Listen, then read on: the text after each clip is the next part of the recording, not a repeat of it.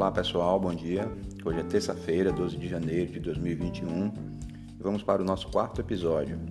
Vamos falar algumas dicas para recolocação profissional.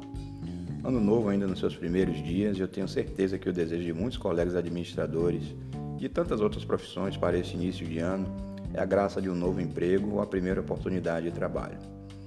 Esclareço de antemão que não sou um especialista em recolocação profissional, um caça-talentos ou um headhunter para ficarmos em um termo mais comum ao meio corporativo. O intuito primordial deste episódio é de colaborar para que mais pessoas potencializem os seus pontos fortes para obterem êxito na sua busca de um novo emprego.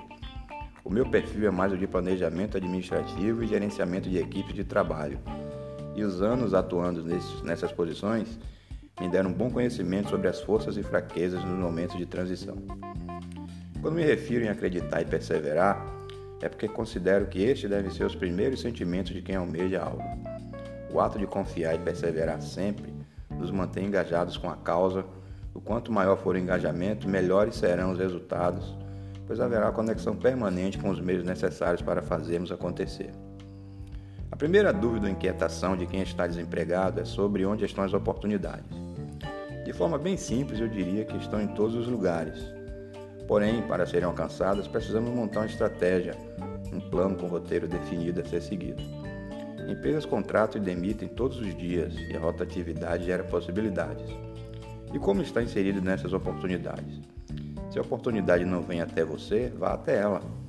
Se você envia o seu currículo para uma empresa ou um contato, você tem uma chance.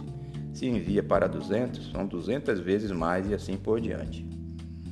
Tenha um bom currículo. Ter um bom currículo como anexo uma carta de apresentação, não necessariamente significa que seja repleto de experiências de trabalho e recheado de títulos e formações acadêmicas. Considero tão importante um currículo que cause impacto e chame a atenção do recrutador. Para isso, fuja do trivial.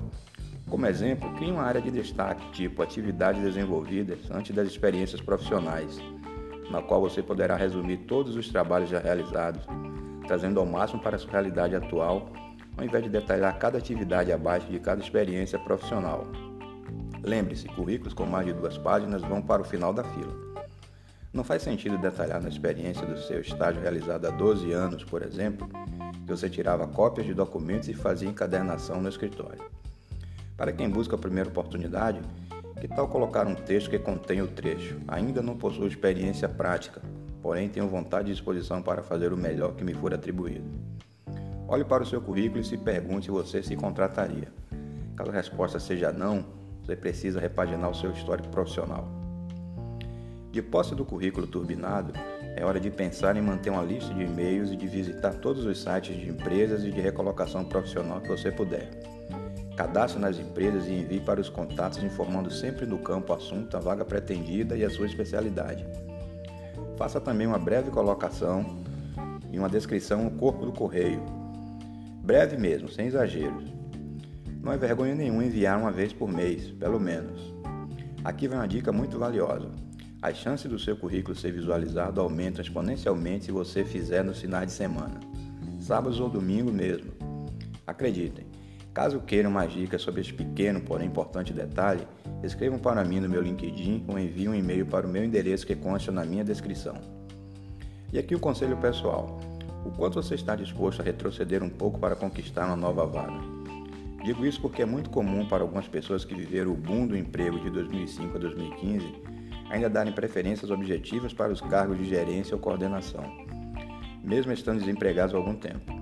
Em período de retração, a quantidade de títulos pode ser um entrave e enfatizar mais a sua profissão talvez tenha mais êxito.